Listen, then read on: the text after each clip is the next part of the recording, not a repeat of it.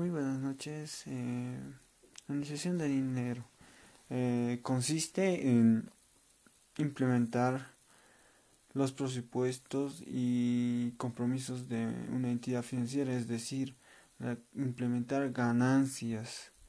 Ganancias, estos por en un banco, eh, lanzar más créditos, tener más créditos, tener más clientes para así eh, tener más ganancias posteriores.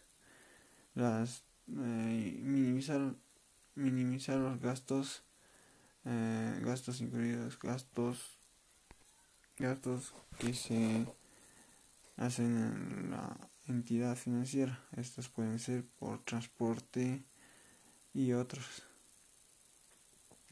Así para tener un buen ingreso de dinero para la entidad y tener los objetivos propuestos y tener mayores ganancias y tener buenos ingresos, ¿no?